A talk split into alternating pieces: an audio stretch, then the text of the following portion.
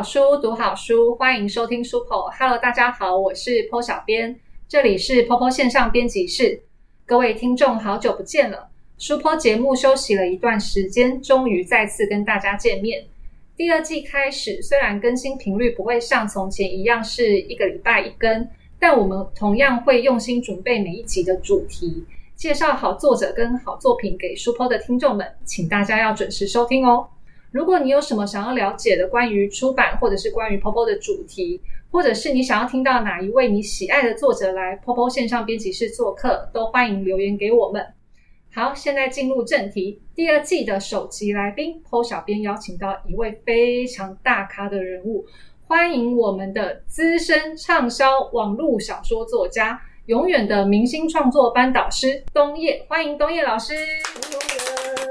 嗨，各位听众，大家好。我是畅销网络小说作家，永远的明星创作班导师。前面那个资深，请拿掉，好不好？哦，OK。大家好，我是东叶。来不及了，我觉得东叶老师现在没有办法拿掉资深畅销网络小说，缺一不可。真的，东叶老师红的时候，我们这些小朋友都还不知道在哪里。你应该听过很多遍，我们是看着你的书长大的。对，听多了，很哀怨。不会，这表示你就是怎么说，六哥，这是什么尊荣吗？荣耀？这是时代的眼泪，这是时代的眼泪。不过他现在坐在我对面，对他头发一样乌黑亮丽。真的说到时代眼泪，六哥，你不要五十步笑百步，你跟他是同一个年代的好吗？对，我们都是年轻人啊。当年是一个写作，一个负责卖书。佑哥当年也是在很红的网络小说出版社，然后手下也是经过非常多的网络知名作者。对我身上带的应该都是畅销作家，对，比如说呃蔡志恒、痞子蔡。哦，你现在要来跟我们东野老师打对台？那个时候确实是，对，是我的敌人。还有郭米江啊，对啊，现在在洗车了。哎，不能说是过去了，因为其实。还是有很多，就是当年叱咤风云的网络小说作家，现在依旧还在创作。而且，我以为你要讲什么？来，你说你心里想的是什么？我想说，就是这个，就是这个。觉得那是一种心态跟形态的转变。嗯，以前我们很沉溺在自己的写作世界里面就好。然后世界怎么转，或者有没有需要去教别人写作这件事情，其实跟我们一点关系都没有，我们也不在乎。那写着写到后来，真的会开始觉得说，我们自己有找到其他的事情可以做，然后我们去忙我们其他人生里面更重要的事情。那你把那个舞台空出来给更年轻的作者的时候，你回头看，为什么会有这么多人？说我说句实在话，就是你会觉得很不可思议。他们怎么会不知道该怎么写？可是我们当年好像没有这方面的困扰，我们好像说写我们就写了。那到底是什么地方出了问题？是是学校出了问题，还是他们观察别人的能力出了问题，还是什么？我们不知道。所以我觉得我也好，米江也好，其实痞子菜也好，其实大家或多或少都还是会有这一类提供别人一些写作的经验或者技巧的场合。对，其实我觉得那只是一个心态跟形态稍微改变而已。所以老师，你觉得，呃，创作它可能只是人生的其中一段旅程？嗯，以前我们是专职于创作，所以我们满脑子想的就是我还要可以写什么，我还想要写什么。我觉得写什么哦，好好玩，我没有写过。可是到了后来，就是我说的，我们其实那个旅程并没有结束，我们只是写的比较少而已，因为我们可能还有其他的，就像有人去洗车。有人去学校教书，有人可能拿起导演筒，所以其实每一个人都有自己后来想做的事，就是一个回过头看到有更年轻的作者要他应该要冒出来的，你可不可以帮个忙拉他一下？我觉得那是我们现在可以做的事。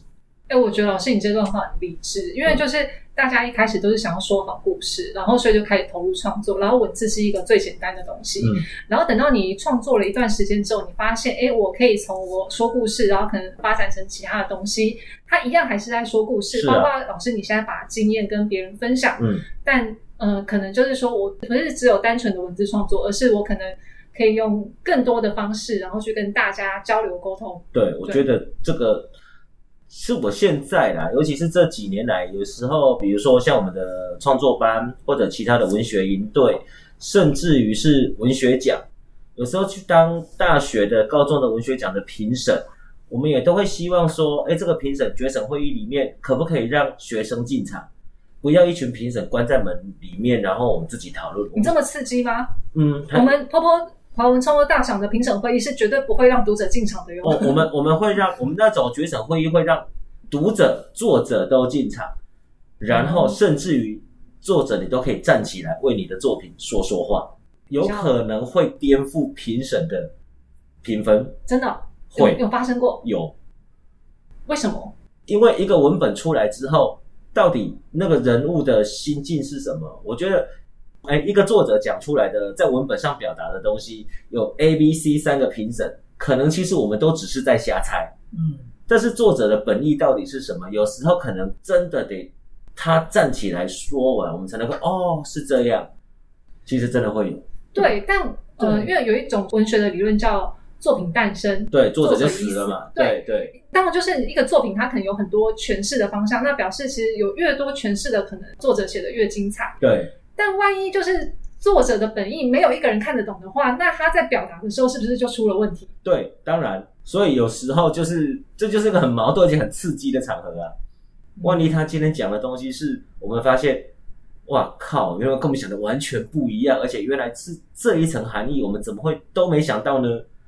这种几率出现的频率不高啦，嗯嗯，但确实偶尔会发生一下。嗯，这种状况代代表两件事情吧，一个是这个创作者他根本没无法掌握他的文字嘛，驾驭不了。对，一个就是评审的水准不够。对，真的真的，这种 这种情形会特别发生在那种有一点纯文学，可是又不太纯文学的那种故事里面，那那种味道就会很意识流。它到底这个东西隐喻、暗喻、影射的是什么？嗯，对对对对。可是这个真的相对性是很危险的，因为作者真的没有办法跟每一个读者去解释说他到底想要表达什么。对。而且其实有些作者他其实是不想要表达，他就说你们应该要自己看懂而，不是我去解释。是啊，是。可是老师那个其实是比较极端的，在于文学表达那个概念。我还是要跟我们婆婆站上的一个作者讲，请你们就是你可以稍微有点伏笔，有点暗示，可是你不要写的太难让人看懂，这会造成读者的阅读障碍。对，如果你今天在，其实其实我们刚才提的那一个例子哈，那个都是在一个文本本身的条件还蛮好的情况下，你可以让评审。愿意听你再解释一次。如果说你今天一开始你就你就已经教育不了你的故事了，然后你又写的这么的朦胧隐晦，说句实在话，到了那种决审会场里面，你想讲评审真的也不见得想听。嗯，所以真的是一开始自己就要先写好。嗯嗯，对，懂了。像听起来就是这个作品，它应该已经是在得奖作品的一个选择里面，只是它可能在某些奖项里面在犹豫，它某些精神面的东西可以透过别的方式去再做解释。发现哎，其实有一层含义是它有表达到，但是不确定的地方。对，他可能已经他可能已经到佳作的程度了。嗯，那当他口述完、解释完之后，他有可能会变成第二名、第三名。嗯嗯嗯，会有这样子，但是基本上他不会跳到第一啦。嗯嗯嗯嗯嗯。我觉得如果是呃不是纯文学，而是大众小说或者是影剧的话，有一种类似这样子的一个概念，可是它其实是完全不同的，就是。比较高明的手法，你可能是有一个结局，然后你可以让人家觉得说，哎，我 A 觉得是这个结局，B 觉得好像是另外一种结局，你会这样引起讨论的这样的一个故事，它就够精彩。其实，呃，我们的创作者其实要往这方面去发展，而不是去埋太多让人家猜不懂的隐喻。嗯，对，太多伏笔，到最后不知道哪一个才是重要的伏笔。对，这我认同啊，因为小说它。就有一个框架在嘛，它是一个说故事的载体。是类比画作，好一些画作一些艺术品好，他们常常画很多东西，有很深层的含义在那他的画像里面，我们看不懂，但是有人看得懂。这个太深奥了。但是我们小说说故事的对象是好多好多人。对对，要打动人是那个故事的核心。对，前提是让更多人被你感动啊。对，这是我们想要一直诉求的东西。而且在你的画风还没成熟之前，就想要用炫技的话，我就觉得那不 OK，嗯，那不 OK，对啊，会变得很奇怪。对。好，我现在觉得我们的话题有点太严肃了，这个并不是书坡的风格。我觉得今天就刚好东野老师来，然后我们的佑哥在在场，我们一定要聊一些当年我们这些小朋友都还不知道的八卦故事啊。九把刀，要听马上，好当年的真相是 那个都过去了啦。当年的八卦哈。嗯，当年八卦就很想问，就是为什么当年的这些男生作者们非常喜欢写自己的爱情故事？有吧？嗯，对，其实都是有你们的一段吧，不管是九把刀、藤井树、富米江，还是穷风，或多或少啦。其实我们以前写自己的故事的时候，有个最主要的出发点，就是第一，它最好写，然后不会羞耻吗？羞耻哦，干嘛要羞耻？我们要是有羞耻心，我们就不会写小说了。我们就喜欢挖自己的洞啊。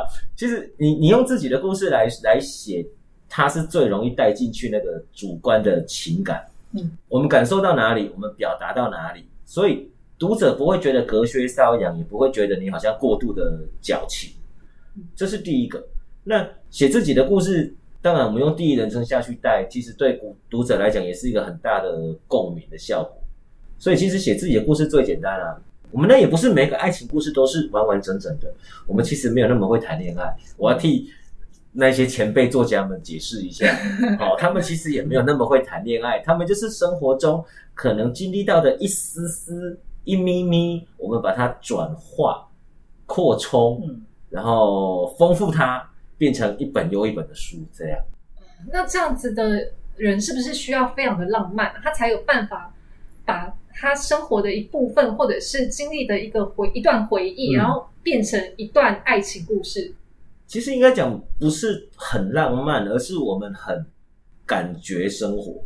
嗯，我们有时候遇到的一点芝麻蒜皮绿豆大的小事，我们可能在心里面自己去发酵，然后甚至去想象，如果这里这一个情节开始了，它将如何？我觉得那就是一种。丰富的想象力，天马行空，没有特别的束缚。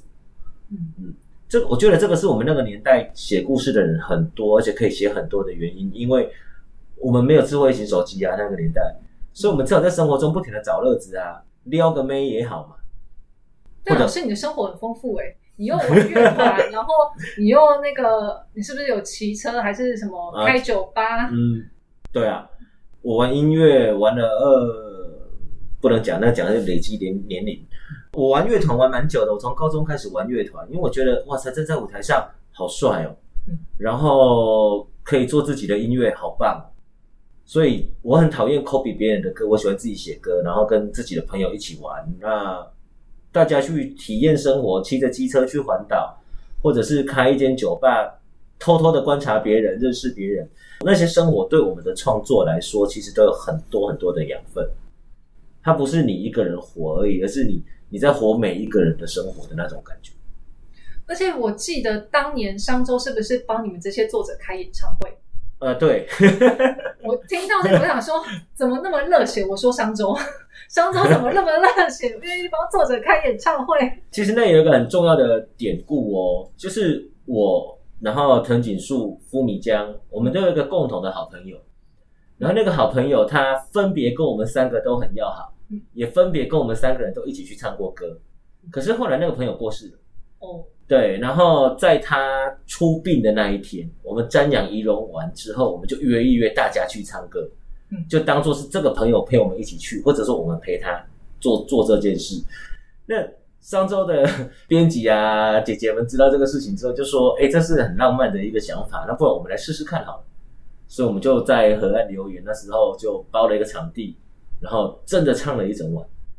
佑哥，现在作为出版社的呃主管，嗯嗯，请问如果让你帮作者开演唱会的话，嗯，你愿意吗？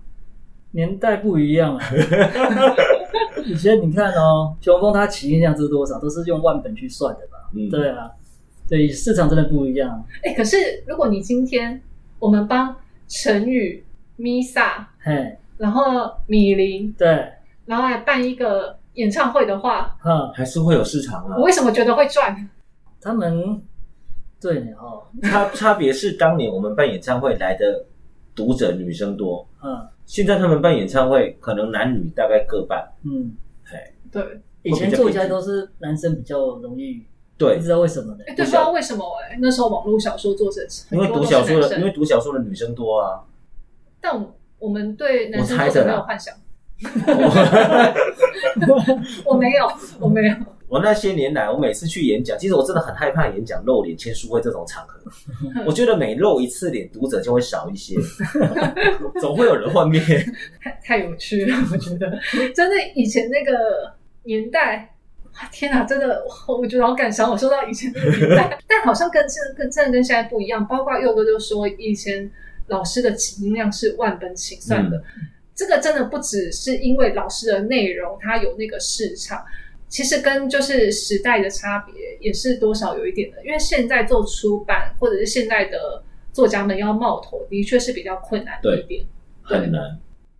那又跟你觉得这个最大的原因是什么？因为你从二十年前你就在做网络小说，二十年后你还是在做网络小说，依你的观察，你觉得是？对我大概呃国小毕业就进入那个出版市场，呃不要，但但我觉得哈我还蛮怀念过去那个单纯美好的年代，那时候所有事情相对啦，相对现在没有这么发达，特别是网络这一块。然后那个时候我们在文字的阅读上非常的纯粹，对，像雄峰他们写作的平台是在各大的 BBS 嘛，嗯，连线版，对，去去串流他们的文字。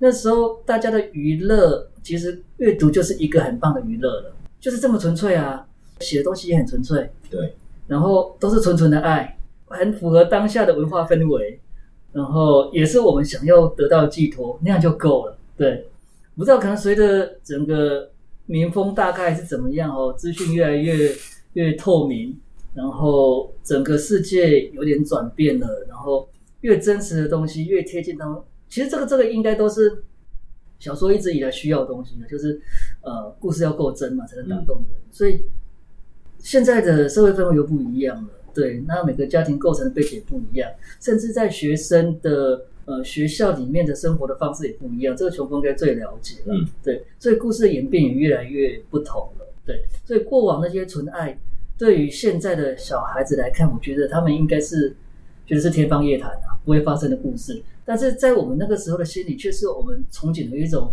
爱情的样貌啊！嗯，对，那个单纯美好年代真的是很棒啊！而我们会这么单纯，就是因为没有那么多干扰。现在什么东西你都看得到哈。我觉得现在听你们两位讲话就不单纯了。以前哪有这些啊？以前不一样。哎呀，以前真的是很纯粹。我们的娱乐就是看文字嘛。对啊，读书读书就是很棒的娱乐了。对。那时候甚至我不知道该不该讲，就是连觉得看网络小说就是一种不看不正经书的一种娱乐。对啊，真的，嗯，哦会哦。很多年前，我有一次跟跟那个也是富米家，我们一起去参加一个文学营的活动，一个学校办的，而且县政府办的哦。然后它分成两个梯次，我记得我在文我在创作班有讲过这故事。那个主办单位很有趣，他把学生群跟老师群分分组。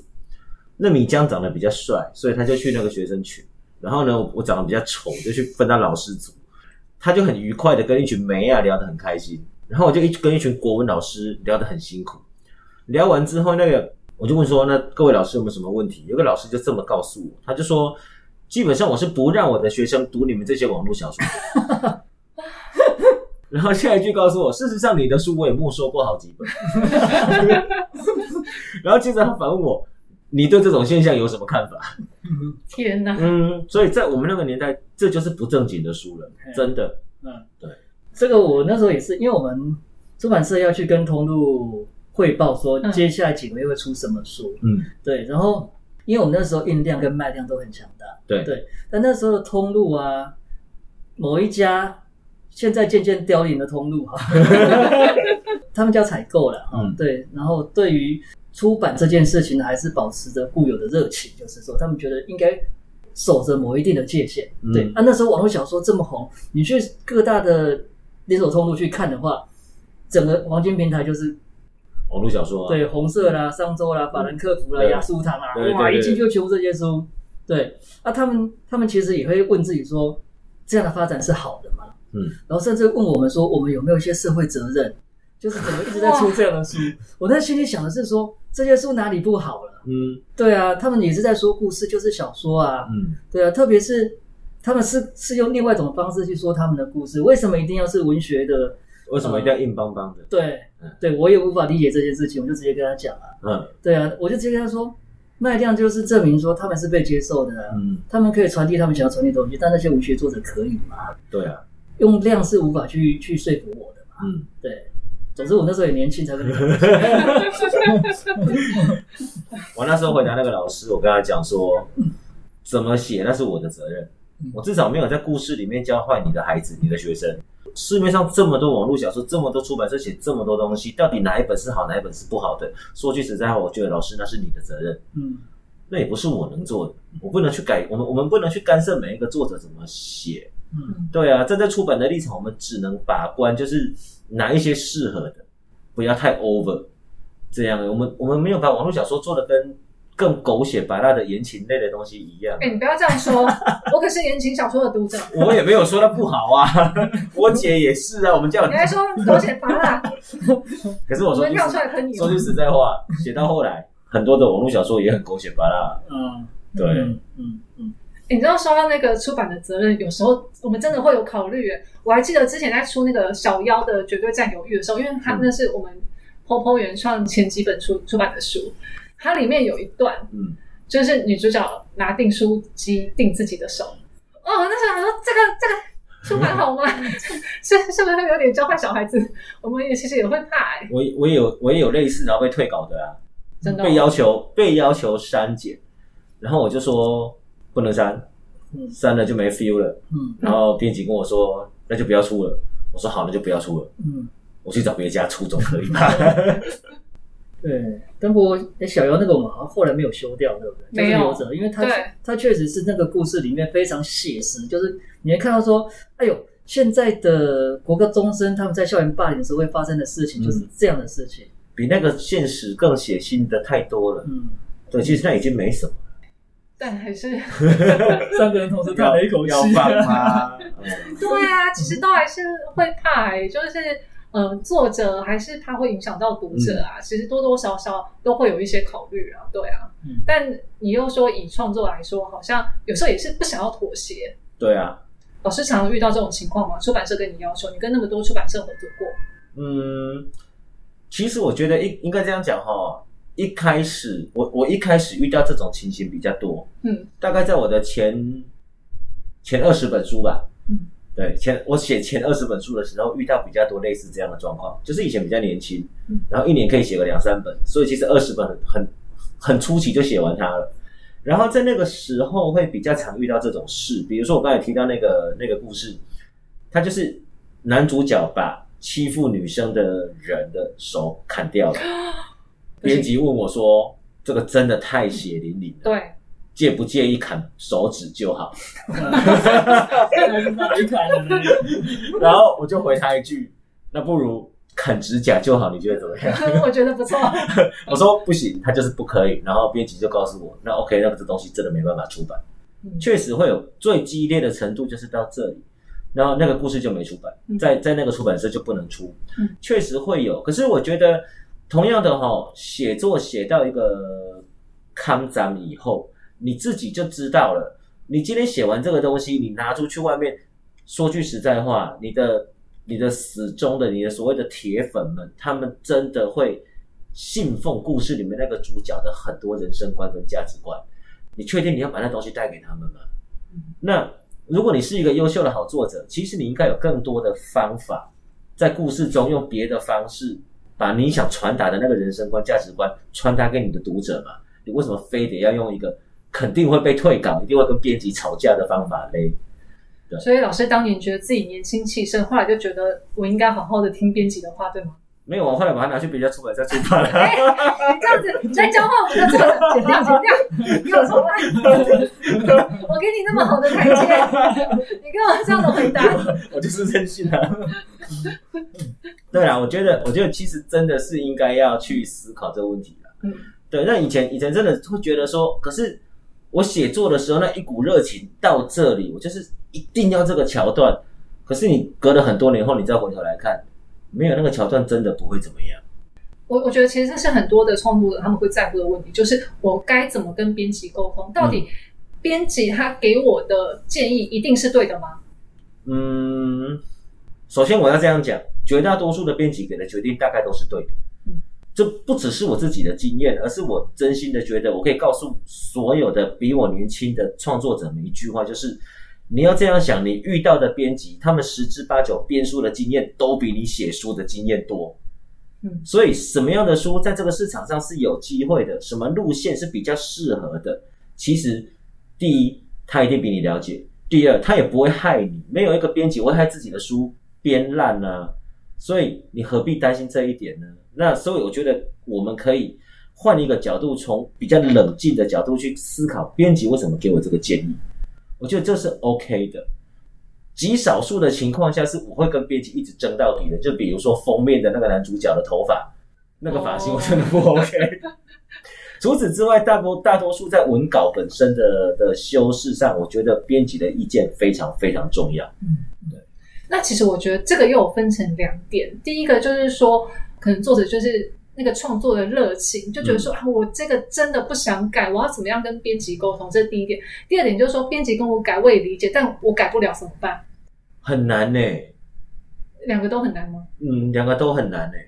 嗯，你的你的第一个问题是什么？再问一次。第一个就是啊，我对于这个桥段的设计就是非常有我自己的创作热情，我就觉得它这个地方，我觉得我写的很好，为什么编辑觉得我写的不够好？我要怎么跟编辑沟通，让他保留我原本的设计？这样换我很为难嘞。那我来请佑哥回答好。如果我站在 如果我站在作者的立场，我就会坚持，我一定要这样写。嗯，OK，我最多的让步就像刚才讲的，从砍一只手，可能只能接受到砍一只手指头，这可能已经是我最大的让步。可是，如果今天换作是我是编辑，或者我是一个旁观者，我可能会告诉这个年轻的作者一句不好听的话，就是你不要以为全世界只有你一个人在写东西，你要坚持到最后，那你就是跟跟编辑的这一个方向矛盾到最后，其实对作者而言没有任何的好处。我觉得人和很重要，就是不能说自夸了，但是我们可以在这个圈圈活二十年。然后一堆出版社来来去去，其实我觉得最重要的事情，我我不我从我从来都不觉得我有特别会写，我只是觉得我是一个特别好说话的人。嗯，就是磨久了混久了之后，我们知道其实出版社真的不会害你，他给你这样的意见让你参酌的时候，其实我觉得绝大多数的情况下，我会 follow 编辑给我更好的那个意见。对，这是第一个问题，我觉得我会这样回答。嗯，就是这个世界上不缺你一个人写东西啊，那你要坚持，那你就坚持吧。你可能的东西只能放在你的你的个人的平台上面发表，那可能好多个出版社大家都告诉你一样的问题，说抱歉，这个地方我们不行。那你还要坚持吗？那你就坚持吧。我觉得只能是这样。嗯嗯。那第二个问题呢？第二个问题是什么？编辑跟你讲要改，然后你也认同编辑的说法，但。我的能力好像有限，没有办法把它改得更好，怎么办？那很简单啊，你持续的跟编辑沟通。我觉得在这个时候，一个很厉害的编辑，他真的可以去教一个作者，告诉他，那你要不要试着从哪里哪里切入？哦，我觉得你现在发言有点危险，万一我们的编辑就是没有办法 他就会觉得我们是不够厉害的编辑。但是那个编辑也要有空呐，也不是说每个编辑，因为编辑没有责任去教作者写小说。对，这也是一个很重要的前提。所以，一个作者，第一个，你去问问看编辑，他希望的到底是什么？也许他会给你一些意见。其次是自己可能要跳脱原本说故事的那一个框框。你说这个故事一向都是用这个角度在说的，你要不要停下来想一想？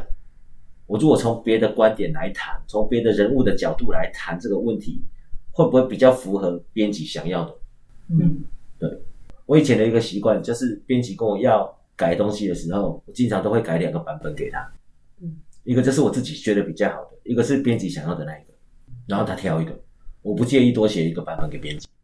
像你这样的作者真的不多，所以我就说我是一个好配合的人啊。没错。对。我补充就是关于编辑这件事情。对，真的要补充。对对对。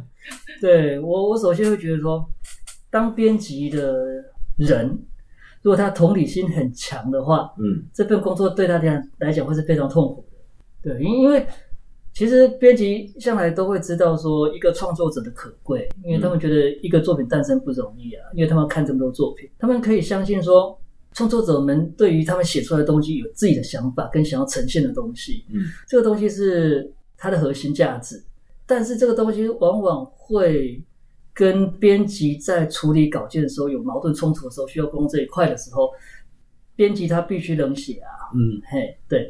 我说他们如果同理心强会很痛苦，在于说，因为他们就像刚刚那个东叶讲的哈，编辑为这个作品去讲了这么多建议，需要调整的方向只有两个目的，一个是让这个书出去是大家会喜欢的，嗯，第二个因为这个喜欢可以让这个作者也被喜欢，嗯，这是他们在处理这些稿件的一个一个最大的一个初衷。但一直一直以来哈，像前几天我才跟一个同事在聊。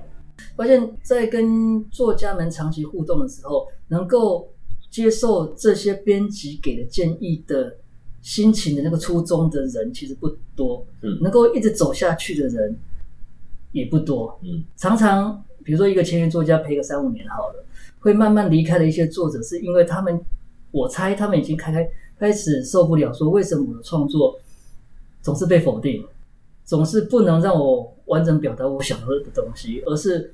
变成另外一种形式去呈现，嗯，但是必须坦白说，一个作品能够被编辑选上，有签约甚至出版，它有个特质就是它在某个部分，比如说故事的动人度或者是剧情的设计上，已经到了一定的水平了，嗯，到编务端的时候，它已经要进行的就是处理它的逻辑，对，对错，文字，嗯，只有这个这些部分，对，所以这些东西。它其实都是让你的作品更更精致化呈现，对，所以编辑他们其实是很辛苦的。那他们的初衷一向都是向着这些创作者们，只是能不能被接受了。对了，我相信我我也一直可以体会这些创作者们的辛苦了。对了，所以也体谅体谅编辑。有啊，我一直都很体谅编辑。编辑说要改，我就改啊。对，刚才 Po 小编举的只是一个比较极端的例子。其实我相信编辑跟作者都可以有一个很好的沟通的。作者当然也可以去坚持你自己的想法，但你要好好的就是把你的想法告诉编辑，然后不要觉得说自己委屈了，或者是说不要觉得说编辑一定都怎样怎样。其实我觉得这真的是可以双向的。对，因为我刚才想要表达是一种心意啦。对，创作者也好，跟编辑也好，他们心意其实方向是一样的。只是在那个过程中，可能总是会有一些冲突的地方了。对，回到那个心意去思考的话，我觉得事情会比较简单一些。还有一个很重要的，就是编辑工作一向都是保持理性的。嗯，可是作者工作里面是必须兼顾着热情跟理性的。你在创作的时候是热情的，但是你在跟编辑沟通、一起工作、修饰的时候，他是理性的。这个时候就不能只靠着热情，然后去坚持你原本只想坚持的那一块。嗯嗯嗯，对。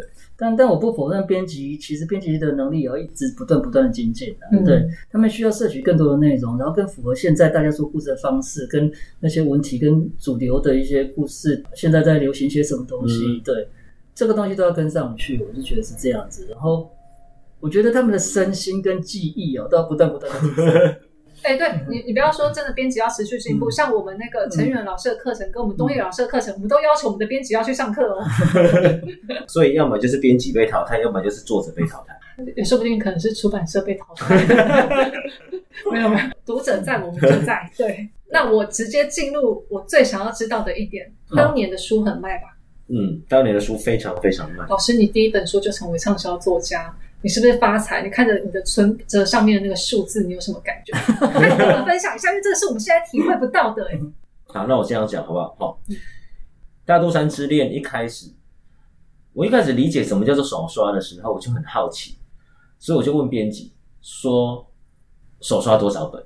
编辑就想了一想，告诉我：“抓个六千吧。”然后我第一个心里面的纳闷点就是：你卖给鬼啊？嗯，六千你要卖给谁呀？而且那是第一本，你是新人作家哎。对，我们现在那个出到六千的，那是大神哎。啊，我就在想，那卖给鬼啊！所以后来他应该这样讲哈，那个故事在网络上连在 BBS 上连载完的时候，我在那个长篇《大肚山之恋》连载之前，我有三个中短篇，每一篇都在连载完之后得到很多的回应回响。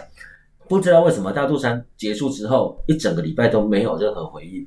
我心里面想的是，糟了，是不是写的很烂？为什么没人理我？一样，我就在我的个人版问他们说：“你们觉得很难看吗？能不能告诉我你们的想法？”这样。然后到我那个问完之后，忽然下面就像炸开一样，各式各样的留言就出来了。然后我就忽然意识到一点，其实他们也告诉我一点，就是说我们不是不马上回回留言回你，而是因为那个故事很长、很大、很沉，我们想要反刍一下再回应你。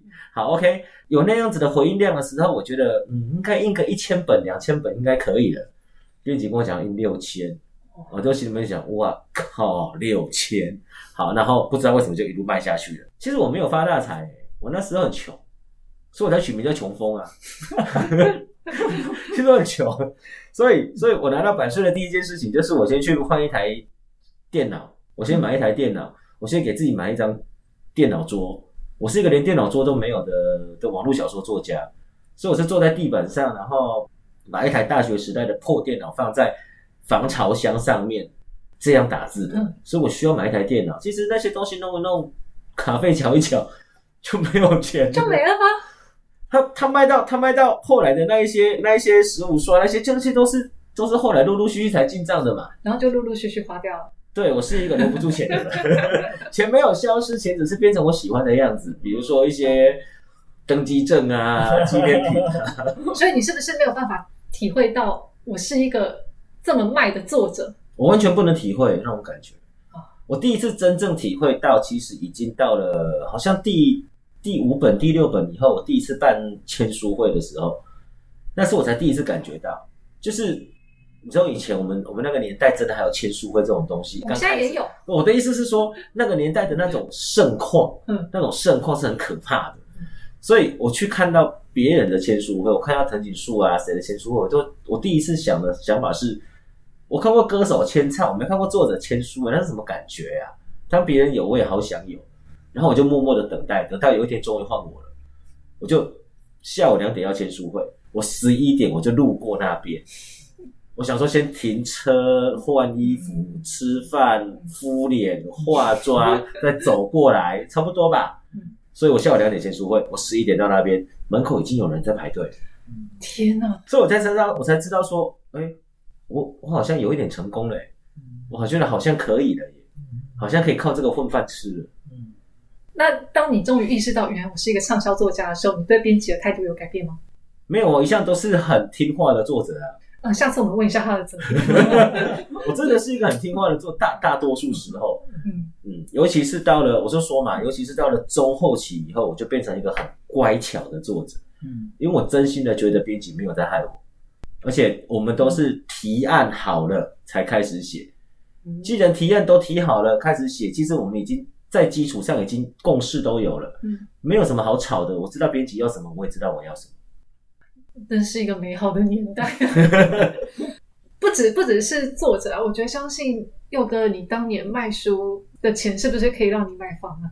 你的薪水？薪水哦，讲到这个就是很心酸呐。对啊，出版社就是文化产业嘛，它有它的使命嘛。对啊，而且我们的薪水不会反映在销量上。那钱跑哪去了，老板？不晓得啊，我也不知道我钱跑哪去了。大肚山之恋手刷是六千，我写到，我记得我写到好像第几本的时候，手刷就两万本。嗯，然后而且他在是不是可以付头期款？他在哎，真的可以。可以而且我而且我那时候出上下集，嗯，然后间隔半个月把它出完，嗯，所以支票很大张，因为上下集手刷都两万本。因为我猜他每半年结版税应该都过百万。差不多，对啊，现在存款也不到百万了，嗯，我也不知道钱去哪里。你当年为什么没有把你的版税拿去买台积电？我以前很无知哦，我就说我钱钱都变成我喜欢的别的样子。没关系，就是因为有当年你的无知，现在才会跟我们一起做。我现在才会坐在这里啊！我们其实要感谢这一点，不然 我就在家数钱了。所以东野老师他还会还会这么勤勤恳恳的把他的经验告诉大家，怎么样像他一样成为一个。创作者，但请大家不要跟他一样这么会花钱，把你们的钱存下来。那是最好的教材，有正面有负面。对对对对，血淋淋的教训。真的蛮蛮高兴，可以今天可以听到这么多，就是当年的盛况、当年的故事，然后还有老师的一些分享。哦，天啊，不要讲当年的农景，画当年就是老了的一个证对，没错，以前真的会签书会从北部往南迁，再从南部迁回来，而且是两天之内。嗯嗯，所以我们一两天之内办了四场的签书会。嗯，你知道那种感觉有多过瘾，然后我心里面有多累，然后你签的手很酸。嗯，我觉得听老师这样讲啊，我就觉得说，可能我们的作者他就真的都会很像一个签书会，这不不只是一个荣耀，其实是。想要看看，哎，今天看我的书的人到底都是一些什么样的人？其实不要看，真的不要看。你是不是在签书会之后，你的销量就减少了？对，没错，真的不要看。你你曝光对你不是好事。作者不要抛头露面的，乖乖的回家打字吧。而且其实签书会，你根本看不到读者长怎样，就一直签，一直签，一直签。签书会顶多一个小时。前面讲那十五分钟的开场，聊一些跟小说有关的时候，你的心还没定下，你还在那里毛毛的、歘歘的，还很怕讲错话，你根本没有时间去看台下坐些什么人。然后聊完了之后，可能一个小活动结束之后，坐下来开始签，你就埋头苦签。等你签完再抬起头的时候，大家已经走的差不多了，就是那种感觉。所以我后来我就不喜欢结束。今天真的聊到很多很有趣的话题，但碍于时间限制，所以今天侯小编就跟。东叶老师暂时聊到这边。那如果你们喜欢东叶老师的话当年，想要知道他更多的秘辛啊、八卦啊，你们就留言、按赞、留言分享。只要这个分享按赞数够多，我们就把东叶老师请过来，然后让他讲一下那段被剪掉的八卦。最后呢，我们要宣传一下，就是东叶老师跟我们婆婆原创合作了一档课程，在很好的平台。叫做写作亮点，知名小说家教你卖出好故事。大家刚才都听到了，东野老师第一本六千起印，十五刷，然后版税都是几百万的。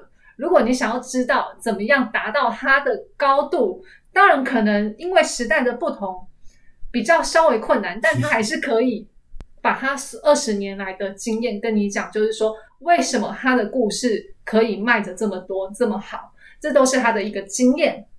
我们从去年开始，真的就花了大概一年的时间吧，真的反复的讨论。因为老师也是我们明星创作班的讲师，其实也有很多的一个呃学员在上课的时候就问老师说：“哎，老师，那个呃，我遇到了什么样的问题？其实要怎么样呃写比较好？”然后，其实，在坡坡一直在经营这个创作平台的时候，我们也有观察到，就是现在的一个创作者，他可能比较。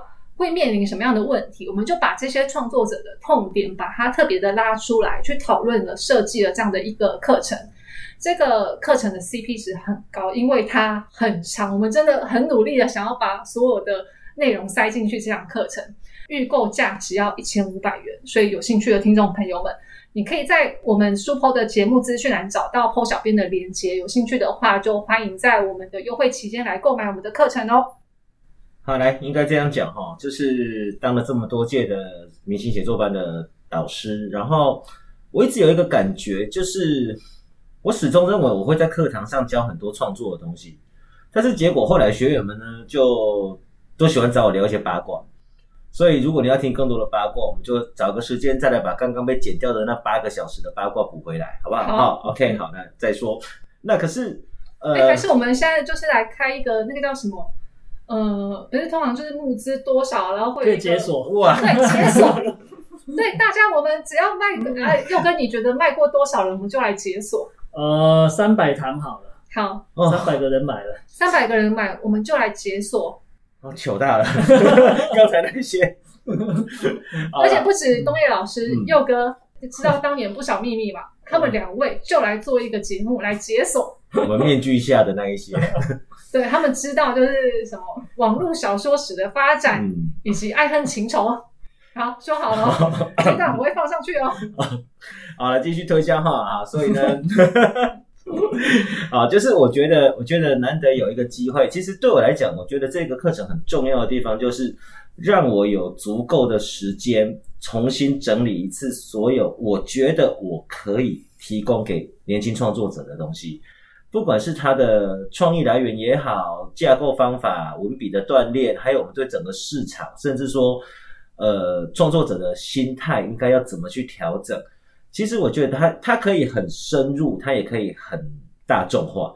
所以对我来讲，我觉得这是它不只是一个商品，它会是我写作生涯里面的一次很重要的总整理。